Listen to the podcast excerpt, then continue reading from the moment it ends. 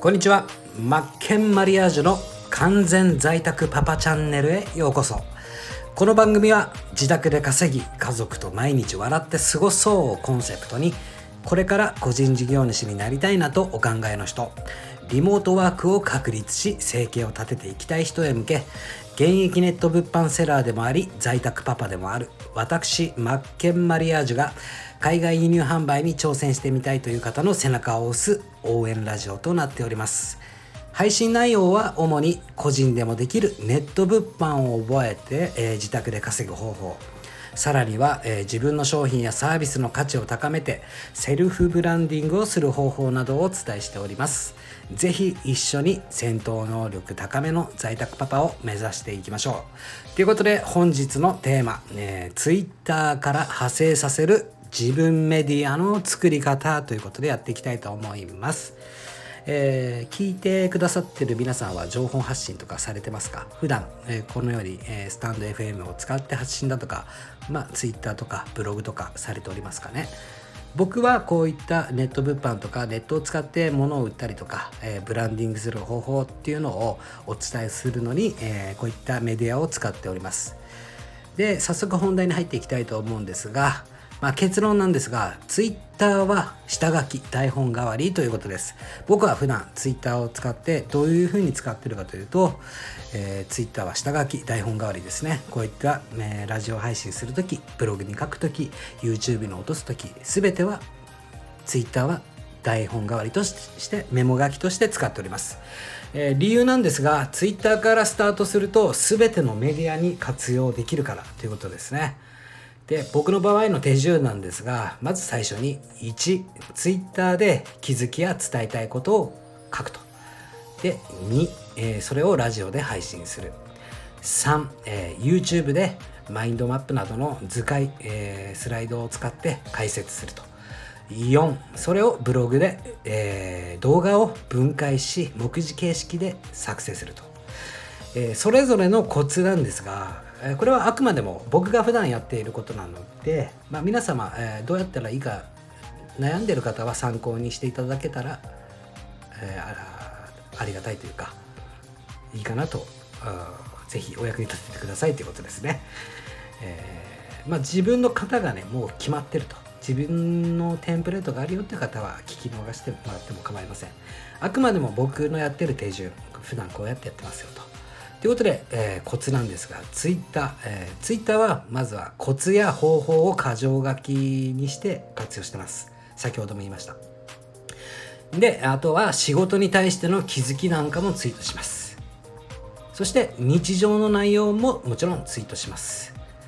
えー、それは人間味を出すためにやっております。割合的にはコツや方法箇条書きというのは全体の70%。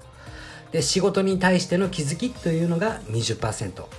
で人間味を出すため、えー、日常の内容ツイートっていうのが10%ですね、まあ、なぜかというとそのあまり、えー、日常のツイートばかりしててももちろんツイッターの使い方って人それぞれですがどこどこへランチ何食べましたみたいな。今日のラーメンドヤみたいなねドヤリングみたいな感じをちょっと避けようと思ってあまり人間味人間味日常ダダ漏れするよりもやっぱりこの僕はそういった人の役に立つようなことをや活動していきたいと思ってるんでコツだったり方法、えー、ノウハウだったりを、えー、ツイッターで、えー、つぶやいてるわけなんですがあまりにもそればかりやりすぎると何て言うんですかねビジネス系ツイッターというか何て言うんですか稼げる系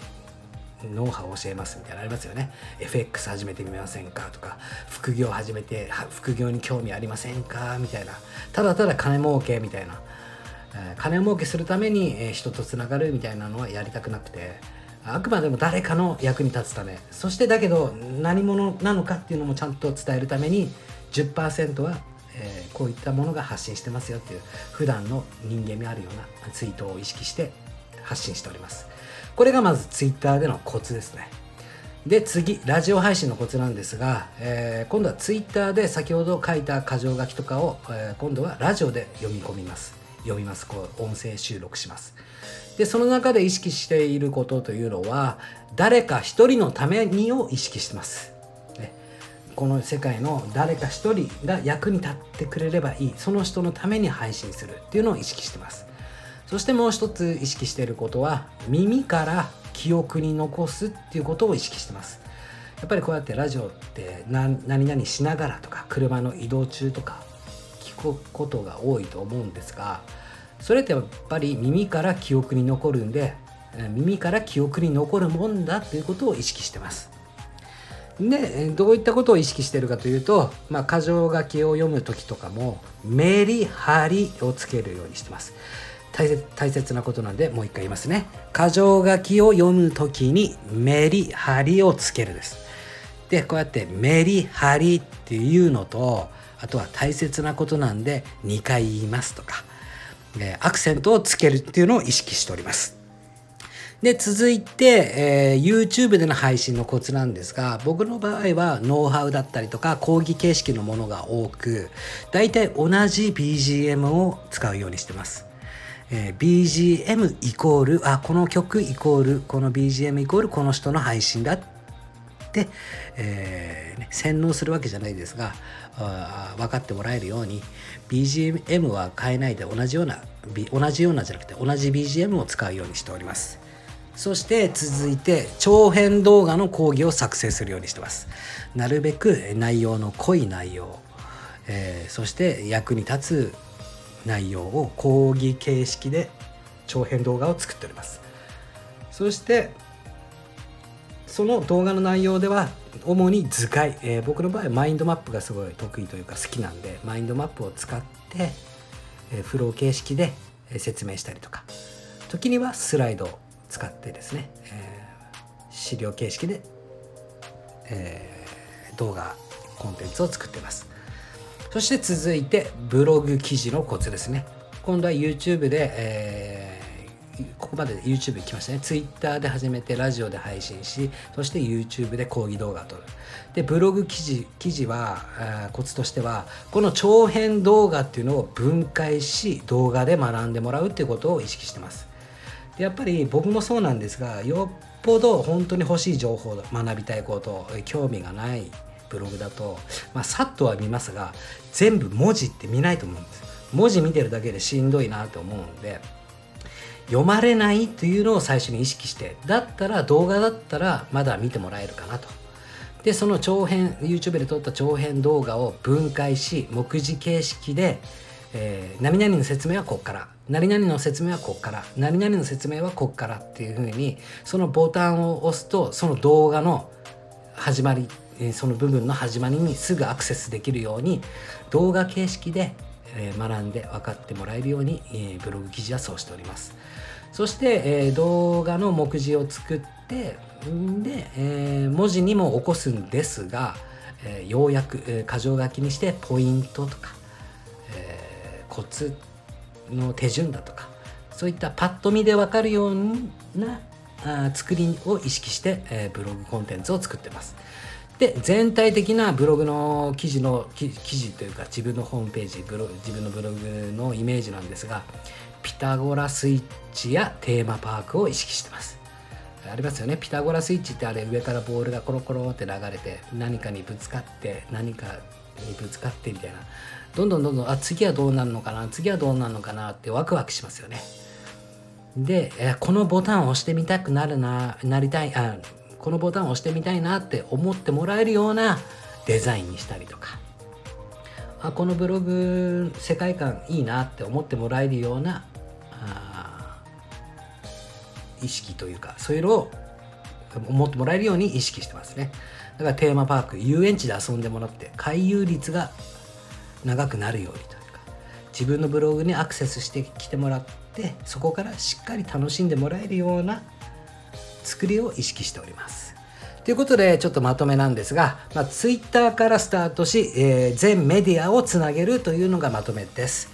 えもう一度言いますね。Twitter は全メディアにつながる最初のスタート地点です。そこで台本を作りますと。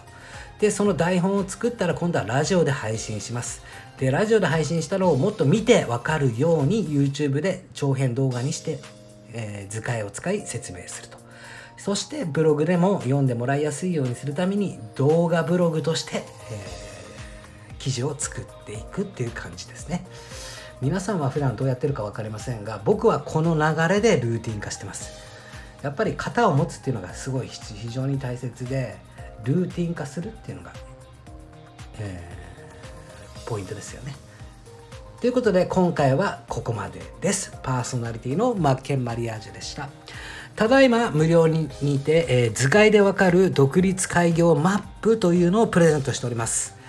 えー、図解を見てもちろん動画コンテンツも入ってます。えネット物販でねこれから始めて、え始め方だとかこういう流れでこういうふうに、え収益が生まれるまでこういう道筋になってますっていうのを動画で分かりやすく解説したりとかマインドマップで、えいつでも開いていただけるように活用できるような独立開業マップというのがあるので僕が運営するマツケンブログをご確認ください。えー、マツケンブログにアクセスすると、えー、ブログ内の下の方だとかサイドバーに、えー、ダウンロード資料請求のボタンがありますのでぜひ、えー、受け取ってくださいということで URL の方はこちらの方に貼っておきますということで本日は以上になります。ということでですね、ということですねって、ということですねって言葉が僕非常に口癖です。あと早口だし、よく噛むし、本当申し訳ないんですが、日々練習だと思ってます。